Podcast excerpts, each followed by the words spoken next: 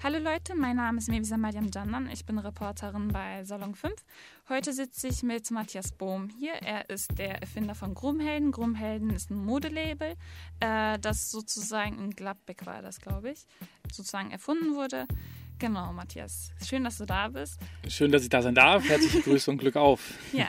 Äh, magst du dich vielleicht kurz vorstellen? So, wer bist du? Was machst du?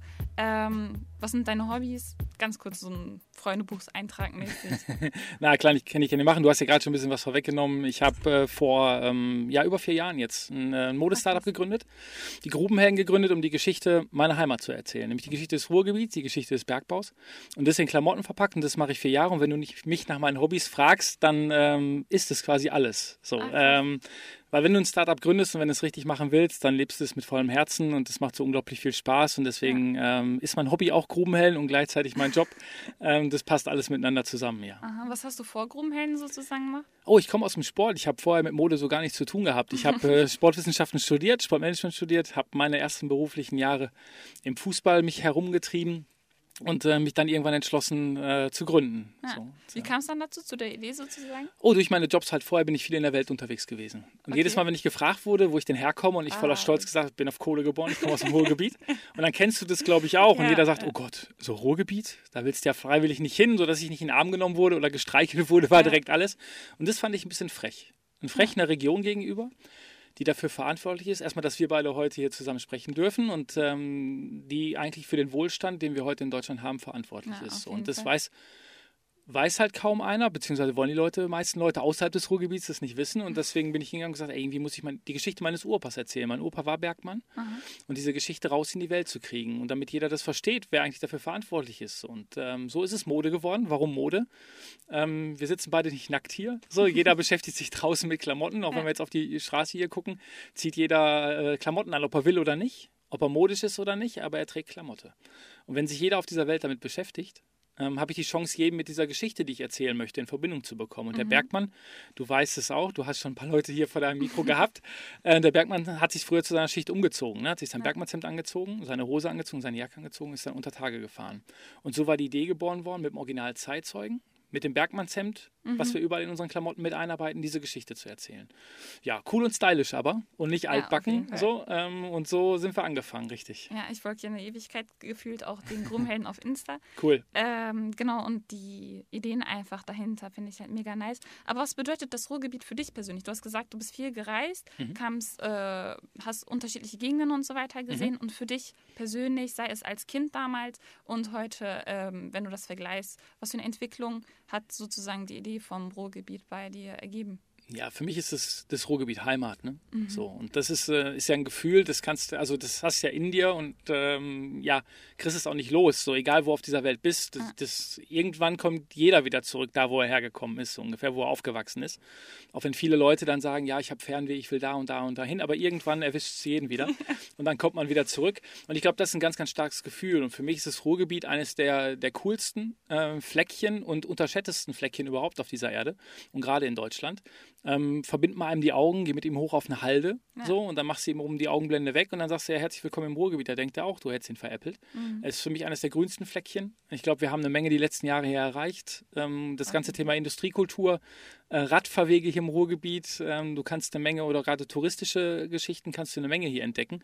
Und man merkt es ja auch, ne? es kommen viel, viel mehr Leute von außerhalb des Ruhrgebiets hier hin, um hier mhm. auch wirklich Urlaub zu machen. Und wir gucken uns dann immer komisch an, du willst im Ruhrgebiet Urlaub machen? Spannend. Aber das ist cool so. Ähm, ja. Und das entwickelt sich, glaube ich, gerade. Und ähm, ich sage immer so schön, wenn ähm, Hamburg ist eine coole Stadt, äh, München ist auf jeden Fall auch eine coole Stadt, Berlin auch. Ähm, aber Heimat ist da, wo du wegkommst. So. Und das, äh, das ist für mich das Ruhrgebiet und das auch nicht jetzt hier Gladbeck, Bottrop, Gelsenkirchen, Dortmund und alle anderen Städte dann auch noch mit, sondern für mich ist das das Ruhrgebiet als, als ja. Stadt, so, ähm, und ähm, ja, einfach ein ganz, ganz cooler Fleck zum Leben. Ja, aufgrund der Tatsache, dass sie halt alle ungefähr dieselben Eigenschaften haben, diese Städte, weil das sind ja einzelne Städte, Ruhrgebiet ist ja keine eigene Stadt, ja. äh, aufgrund sozusagen der Merkmale, die jede Stadt dann beinhaltet. Was für Merkmale kristallisieren sich dann im Vergleich zu München oder so? Na, ich glaube schon, dass der Ruhrgebietler an sich äh, ganz starke Charaktermerkmale hat. Ne? So das Thema Ehrlichkeit ja. ähm, untereinander, miteinander. Ähm, aber, aber auch das Thema Multikulti, ne? So, mhm. ich glaube, das Thema Integration, ich kein besseres Beispiel, glaube ich, als den Bergbau für das Thema Integration hier in Deutschland. Ähm, und ähm, ich glaube, da können sich eine Menge Ecken die Deutschlands äh, eine Scheibe von abschneiden, ähm, wie, das, wie das funktioniert. Aber es ist auch nicht alles rosig-rot hier, ne? Das muss man auch dazu sagen. Ich glaube, wir haben noch eine Menge Potenzial hier. Ähm, und mich freut es, wenn, wenn junge Menschen ähm, Vollgas geben, versuchen, was zu entwickeln hier für diese Region und ähm, voller Support von meiner Seite aus. Ähm, wir haben noch eine Menge Kraft hier, die wir noch entwickeln dürfen und müssen, mhm. ähm, um wieder das Ruhrgebiet auf, auf eine Mattscheibe zu kriegen, wo es mal war, nämlich der Motor der deutschen Wirtschaft. Ähm, industriell wird es sicherlich nicht mehr so werden, aber vielleicht ähm, ja vom Kopf her. Ne? Man kann ja auch mit dem Kopf arbeiten. Und ich glaube, die Hochschullandschaft hier zeigt ja auch, dass eine Menge kluger Köpfe hier, glaube ich, über 120.000 Studierende im Ruhrgebiet, ähm, durch die einzelnen Hochschulen in Bochum, Essen, Duisburg und so weiter. Ähm, da gibt es eine, eine, Menge Potenzial hier. Mhm. Und die müssen, müssen alle nicht zurück nach Berlin, nach Hamburg oder nach München gehen, die dürfen sogar hier im Ruhrgebiet bleiben. Und das ist, glaube ich, eine Menge Potenzial, was diese Region hier hat und aber auch eine Menge Kraft hat. Ne? Ja, und du hast sozusagen persönlich auch dieses Potenzial gehabt und da hast du halt was draus gemacht, nämlich Grubenhellen dann letztlich auch. Wie waren ähm, also wie war da sozusagen der Anfang? Waren da irgendwie anfängliche Schwierigkeiten natürlich? Hm. Äh, wie sahen die ungefähr aus und wie hat sich das so entwickelt? Als ich ein paar Leuten erzählt habe, dass ich jetzt Mode mache, haben die erstmal gelacht. Ne? So, ähm, das war schon sehr witzig. Nee, ähm, ich habe Mathe- und Kunstleistungskurs gehabt. So, das ist eine, eine witzige Kombination. Das heißt, zeichnen konnte ich irgendwie, mathematisch hatte ich auch noch ein bisschen was drauf. Ähm, hat lange Zeit aber das Kreative an mir durch meine Jobs vorher einfach nicht so ausleben dürfen mhm. und hatte halt die Chance, ähm, das wieder anzufangen oder wieder rauszukitzeln. Und ich hab, weiß noch, ich glaube, ich habe die ersten Zeichnungen noch, wo ich die ersten T-Shirts auf dem weißen Blatt Papier okay. gemalt habe. Ähm, aber ich saß vorher nie an der Nähmaschine. So. Und man glaubt gar nicht, wie schwer es ist, überhaupt so ein T-Shirt zu machen. Ne? Ja. So, was das Thema Schnitte angeht, was das Thema Garne, Stoffe, Qualitäten angeht. Ja, und dann war so ein Amateur wie ich da, der von, von Klamotte erstmal keine Ahnung hatte, modisch sicherlich affin war, aber nicht wusste, wie er eine Nähmaschine zu bedienen hat und habe dann großartige Menschen gefunden, die, die diese Aufgabe erledigen konnten, die ich nicht konnte, die, die Fähigkeit mhm. hatten. Und dann haben wir es, glaube ich, bisher nicht so schlecht gemacht. Und äh, das Thema Klamotte, ich glaube, ist ein ganz, ganz wichtiges. Ich hoffe, dass wir da auch noch drüber reden, so wie überhaupt Klamotte entsteht, weil ich glaube, viele, viele junge Menschen ähm, beschäftigen sich gerade auch mit dem Thema Energie Mhm, ja, ähm, das Thema Lebensmittel kriegt mehr und mehr Präsenz, ja. ähm, aber bei Klamotte sind wir lange, lange noch nicht angekommen. Wenn ich für 1,99 Euro ein T-Shirt mhm. bei einer mhm. gewissen Kette kaufen kann, darf ich dir das sagen, dass es nicht mit rechten Dingen zugeht. Ja. So. Und die größte Kritik, also ich habe mir gestern noch, ein, äh, ich habe ja ein bisschen recherchiert natürlich. Ja, sehr gut. Auch, und da habe ich mir auch dieses YouTube-Video angeguckt gehabt, wo es äh, Raus in die Welt hieß es, glaube ich, im Trailer. Und darunter habe ich mir auch noch die Kommentare durchgelesen gehabt und die Kritik war halt, dass die Sachen teuer sind und äh, genau. Aber die, also die Frage, was ist teuer? Mhm. So. Ähm, wenn man versteht, wie wir Klamotte machen, dann ähm, ist es eigentlich noch viel zu günstig. Es hört sich jetzt mega komisch mhm. an, wenn ein T-Shirt 29,95 oder 39,95 äh, 95 kostet, ähm, ist es definitiv auch nicht wenig Geld, da bin ich bei dir. Ähm, aber wir arbeiten die höchste Qualität an Baumwolle ein. Ich kenne jeden und jede persönlich, die, ähm, die unsere Klamotten machen. Wir produzieren fair in Portugal. Ähm, mittlerweile auch hier im Ruhrgebiet in Gladbeck. Wir haben ein eigenes okay. Atelier hier, wir schneidern hier selber. Ähm, ich bilde ab August aus ähm, und nicht als Kaufmann zum Einzelhandel, zum Schneider. Es ist ein altes Handwerk. okay. Und ähm, das Thema, das macht jemand mit Hand. Klamotte mhm. wird mit Hand gemacht. Irgendwo auf dieser Erde sitzt eine Person, leider auch teils Kinder, mhm. die Klamotte mit Hand nähen. Da ist zwar eine Maschine, aber trotzdem muss ich die Klamotte nicht so wie eine Flasche Wasser, die maschinell abgezapft wird. Und das erste ja. Mal, wo wir beiden damit in Berührung kommen, in dem Augenblick, wo wir den Korken abdrehen. Ähm, vorher hat das kein Mensch in der Hand gehabt. Ähm, aber Klamotte wird definitiv per Hand gemacht, das wird nicht maschinell produziert. Und ähm, die Leute verstehen das nicht, können das teils auch nicht nachvollziehen, weil wenn sie in die Einkaufsstraße gehen, ähm, drei von vier Läden sind Klamottenläden. Ja. Ähm, da kriegst du einen Teil für 1,99 oder für 300 Euro ein T-Shirt. Und die Leute beschäftigen sich nicht damit. Warum auch? Du kriegst es ja im Überfluss. Mhm. So, erst wenn du was weniger kriegst, fängst du darüber nachzudenken, wo bekomme ich das überhaupt her? Und ich glaube, da haben wir noch eine Menge, eine Menge vor, das den Leuten zu erklären, wie Klamotte überhaupt entsteht. Mhm. So ähm, und wie Klamotte entsteht. Und das ist halt ein ganz, ganz wichtiger Faktor, ähm, wo, den wir die nächste Zeit auch noch vorantreiben werden. Mhm. ähm, den Leuten überhaupt begreifbar zu machen, wie so ein T-Shirt überhaupt sich entwickelt. Wie soll sozusagen diese, ähm, dieses Begreifen machen dann aussehen? Durch Mode direkt, durch das Tragen vom T-Shirt? Auch, definitiv, klar. Sonst, sonst wäre es schlecht, wenn einer die Klamotte nicht sieht. Ähm, aber auch die Geschichten dahinter zu erzählen und die Leute bei uns reinblicken zu lassen. Okay. Jeder darf bei uns besuchen kommen, jeder darf bei uns reingucken, wie wir arbeiten. Ne? Das ist gar kein mhm. Problem. Geh mal zum Großen und frag den das mal. Also, der wird dir das nicht immer so öffnen. Ja. Ähm, und ähm, wir haben nichts zu verbergen. So, wir machen das, wir erzählen ja mit Grubenhellen nicht nur eine Geschichte, nicht nur die Geschichte des Bergbaus, sondern auch die Werte, die dahinter stehen, die mhm. über Jahrzehnte uns zu dem gemacht haben, was wir eigentlich heute sind, die uns geprägt haben zu dem, was wir heute sind. Und das ist viel, hat viel mit Ehrlichkeit zu tun, hat mit Zusammenhalt zu tun, hat ähm, damit zu tun, wie man hart mal locht. So, das können mhm. wir immer schon im Ruhrgebiet. So, ähm, und das ist halt ein wichtiger Faktor, dass die Leute daran sehen, ach krass, äh, das fällt hier gar nicht vom Himmel, das T-Shirt. Das macht ja ein Mensch. So, ha, so witzig das jetzt klingen mag, aber die Leute ja. haben das nicht im Kopf. Und das ist ein ganz, ganz großes Ansinnen von uns in den nächsten ja, Monaten, Jahren vielleicht sogar, ähm, das, das zu implementieren, weil das ist entscheidend. Mhm. Und ihr wart ja letztlich auch auf der New York Fashion Week. Ja, Wahnsinn, ne? Ja, das ist mega krass, als ich das auf Instagram gesehen habe. Ich war ja gar nicht darauf vorbereitet, weil mhm. ich so auf den Stories so krass. Ja. So musste ich nochmal zurückgehen auf die äh, davorherigen äh, Stories und nochmal sicher gehen, okay, ist das jetzt wirklich so? War tatsächlich so? Ja. Ähm, einmal kurz auch, würde ich dich bitten zu erklären, wie es dazu kam, mhm. aber auch mit der Frage im Hintergrund, was machen sozusagen die anderen äh, Modemarken also du hast ja gesagt, dass ihr transparent seid und ob das halt während dieser Fashion Week auch so für dich bemerkbar war, dass mhm. da halt ein großer Unterschied mhm. zwischen euch und dem ist. Jetzt muss man, ich bin froh, dass wir äh, über die Reise nach New York einen, einen Film gedreht haben, mhm. ähm, weil sonst würde ich das nicht glauben mehr, was wir da eigentlich gemacht haben. So, so verrückt war das eigentlich. Ja. Begonnen hat es mit ähm, im Jahr 2007, da waren wir mit Krumhellen gerade ein Jahr alt, okay. da haben wir einen Gründerpreis gewonnen. Äh, den Tacken, als sind wir als bestes Startup im Ruhrgebiet ausgezeichnet worden mhm. und dann hat man einen Fehler gemacht. Nicht, dass man uns den Preis gegeben hat, sondern dass man mir auf der Bühne Mikrofone gegeben hat und ich gesagt habe, ey, wie kann ich meinem Opa Danke sagen? Ja.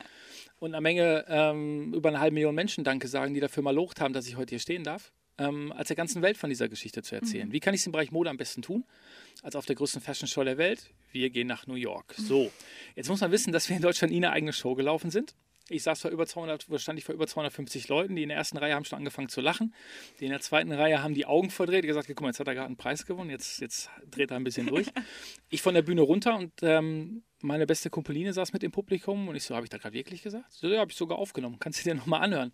Ich so, okay, krass. Und ich glaube, das zeichnet uns im Ruhrgebiet dann auch aus, dass man nicht nur quatscht, sondern versucht es auch zu schaffen. Ja. Und dann haben wir angefangen zu malochen, haben das Netzwerk versucht zu aktivieren und keine zwei Jahre später sind wir in den Flieger gestiegen, in den Eurowings-Flieger gestiegen und sind nach New York geflogen. Und ähm, ich glaube, dass wir das da so schlecht nicht gemacht haben. Du hast es auch mitgekriegt anscheinend so. ähm, aber auch, ich sage mal, wenn die New York Times über einen schreibt und das eine Drittel und das eine Drittelseite in der Sonntagsprintausgabe, da haben wir nicht so viel falsch gemacht. Ne? Okay. Wir hatten eine Menge Aufmerksamkeit medial. Ich glaube, wir waren in allen Kanälen, wir waren in heute Nachrichten, ähm, wir waren in allen deutschen Zeitungen, wir waren das Bild des Tages der Welt am Sonntag. Ich glaube, da haben wir mal ein Statement gesetzt und ein Zeichen gesetzt. Und New York soll definitiv keine Eintagsfliege werden. Wir haben ja gesagt, wir mhm. wollen die Geschichte raus in die Welt bekommen. Und mit New York war ein ganz guter Anfang. Ähm, und ähm, die nächste Reise, wenn die Welt sich dann irgendwann weiter dreht, und ich hoffe, das tut sie irgendwann, dann geht es weiter. Mhm. In die nächste Stadt, in die nächste Metropole. Die nächste Reise wird äh, nach Tokio gehen. Ah, krass, so, das ist bereits so geplant? Ja, also wenn jetzt die Welt weiter sich dreht und dann werden wir im März nächsten Jahres, äh, werden wir in Tokio eine Show laufen. Ah, nice. Ja. Und ähm, ja, den, den, nächsten, den nächsten Part der Welt äh, die Geschichte meines Urpas erzählen. Ja. Ähm, und wir hatten in New York ja auch äh, echte Bergleute dabei. Damals noch zwei aktive Kumpel mhm. ähm, die jetzt leider alle ausgeschieden sind. Wir wissen es ja, ja, die beiden letzten Zechen sind geschlossen. Und wir waren mit vier Bergleuten vor Ort. Wir haben das Steigerlied gesungen, das Bergmannslied quasi am, am Times Square, einer der bekanntesten Plätze, kann man mal machen.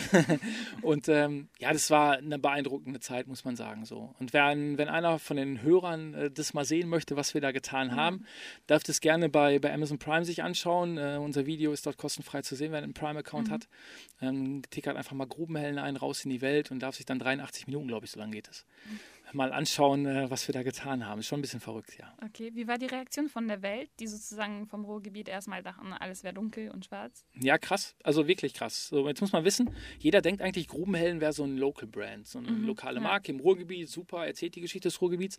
Aber komischerweise verkaufen wir mehr Klamotten außerhalb NRWs sogar. Mhm. Ähm, mittlerweile in die ganze. Das ist schon ein bisschen traurig, finde ich. Ja, also ist ja, ist ja genau die Intention, die wir haben wollen. Ja. Ne? So, ähm, dass die Leute das, ähm, weil wir kommen über zwei Wege bei den Klamotten. So, wir kommen mhm. einmal über die Geschichte, mhm. klar, die ist ruhrgebietsaffin, aber auch über den Style der Klamotten. Wer die Klamotten ja. cool findet, kommt dann mit dieser Geschichte in Berührung. Wer die Geschichte cool findet, kommt mit den Klamotten in Berührung. So haben wir beide Wege entdeckt.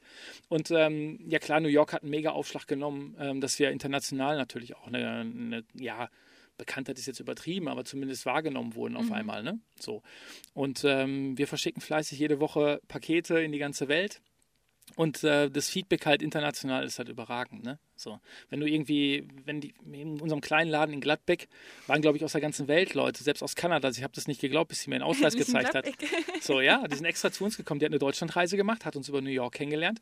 Und den ersten Aufenthalt, den die gemacht hat, ist donnerstags in Frankfurt zu landen und freitags zu uns nach Gladbeck Ach, in den Laden krass. zu kommen. Hat sich dann mit Klamotten von uns eingedeckt mhm. und hat dann die Deutschland-Tour gestartet und hat an jedem Hotspot in Deutschland hat die ein Foto mit Grubenhellenklamotten uns geschickt. Das ist dann schon verrückt. So. Und das kriegt der Ruhrgebietler an sich ja so gar nicht hin. Ist, äh, ja, ist ja normal mhm. hier. Ähm, aber andere sehen das, glaube ich, viel, viel cooler dann sogar, mhm. außerhalb unseres Kosmoses hier. Und das macht richtig Spaß, weil das ist genau das, wofür wir hier angetreten sind. Ja. So, und das ist cool. Ja, und die Besonderheit sozusagen bei euch in den Klamotten, wie wird die sozusagen dargestellt? Ja, und ich hab, hatte vorhin schon mal kurz erzählt, dass wir überall äh, Bergmannshemd einarbeiten. Mhm. Überall den blau-weißen Stoff der Kumpel, den die über Jahrzehnte unter Tage getragen haben teils neu, teils original getragen sogar. Wir hatten die Restbestände der RAG aufgekauft mhm. und machen daraus limitierte äh, Geschichten, sei es mit ähm, Behindertenwerkstätten hier aus der Region mhm. zusammen, mit denen wir zusammenarbeiten, teils bei uns im Atelier, sei es Rucksäcke Weekender, die dann limitiert sind. Ähm, aber das ist zum Beispiel unser USP, den wir haben. Also wir überall, wenn du das blau-weiße Hemd siehst, ähm, bei mir ist es jetzt hier im Nacken, ja. Ähm, dann, ähm, dann ist es das Bergmannshemd ähm, und wer beim Steigerlied, der beim Bergmannslied nicht textsicher ist, der kann äh, in die T-Shirts reingucken oder sich bei unseren Zippern das komplette Lied einmal aneignen, weil das steht nämlich überall hinten drin. Jedes T-Shirt hat immer eine Strophe ah, vom Steigerlied mit reingedruckt und bei den Zippern ist das komplette Lied mit drin. Also da kann jeder mitsingen, da kann sich nicht jeder verwehren, wenn er die Hymne des Ruhrgebiets quasi ja. also sagt, ich kann ich gar nicht. Ja.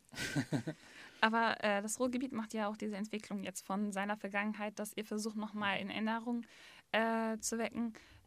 Klimawandel und äh, etc. Mhm. Wie erlebst du das sozusagen mit in Verbindung jetzt zu dem, was du aktuell tust? Ja.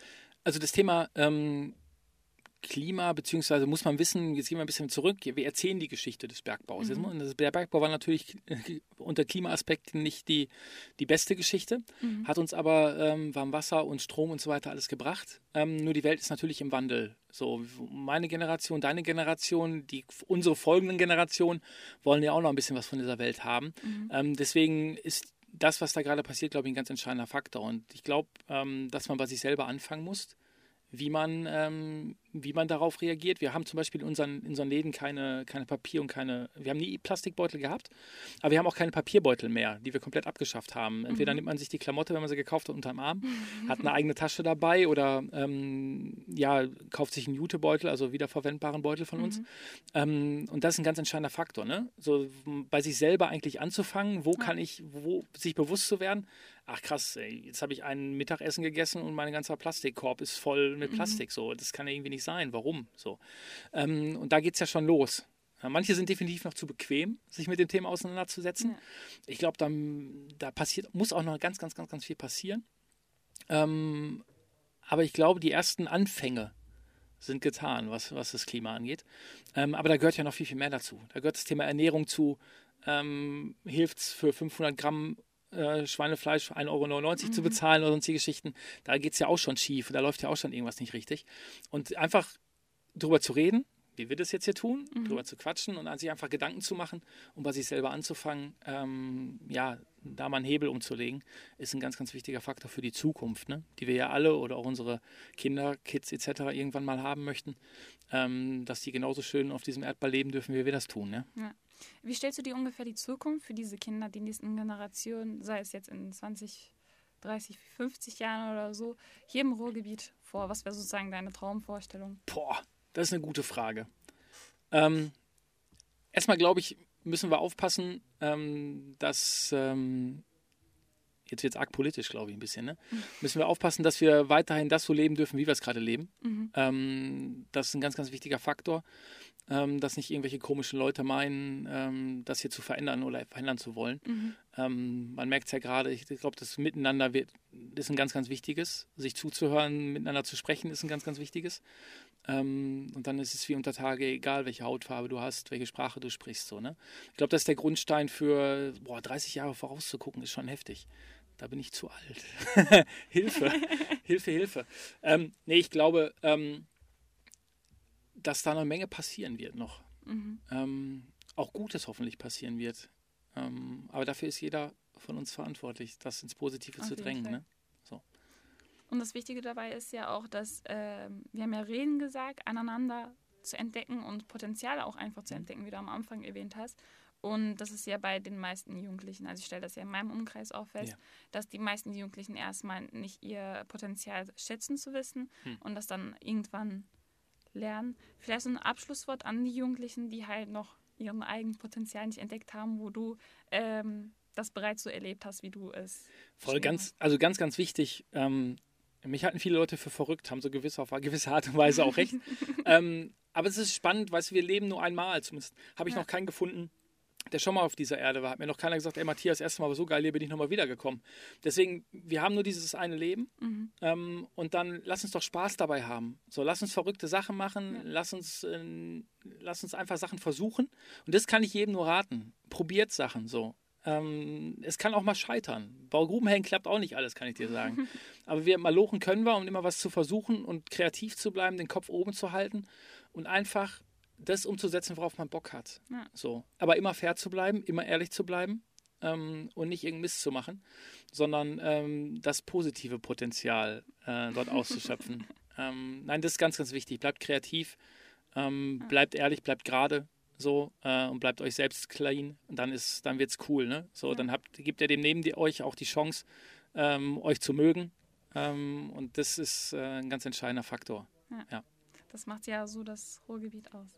Genau, ich bedanke mich bei Ihnen ähm, Wir waren beim Du, aber du darfst mich ruhig duzen. Genau. Das ist so anstrengend für mich manchmal, wenn ich neue Menschen kennenlerne, dann direkt ja. zu duzen. Ich muss mich noch dran gewöhnen. Ja, bei mir darfst du das so. Genau. Ähm, jederzeit herzlich willkommen, auch bei uns vorbeizuschauen. Ich schaue auf jeden Fall vorbei, obwohl ich Gladbäckerin bin, weil ich noch nicht in dem Das Geschäft. ist schon eine Frechheit. Das ist schon eine Frechheit. Nein, Spaß. Herzlich eingeladen. Aber jetzt fangen ja die Sommerferien an. Jetzt schaue ich bald vorbei. Da habe ich komm, komm rum. Herzlich gerne. Hat mir Spaß gemacht hier mit dir. Genau. Vielen lieben Dank. Gegenseitigkeit. Ich bedanke Und, mich. Äh, mach was Schönes draus. Genau, auf jeden Fall. Ich bedanke mich auch bei den Zuhörern. Und wenn ihr Leute, ihr Zuhörer, irgendwelche, äh, irgendwas, irgendeine Geschichte erzählen wollt, irgendeine Potenzialsgeschichte auch erzählen wollt, ähm, dann schreibt uns per Instagram Salon5 Das war's von mir, Mivisa Malian Janman und Matthias Bohm. Wir sagen Tschüss. Vielen Dank und Glück auf. Ja, Glück auf.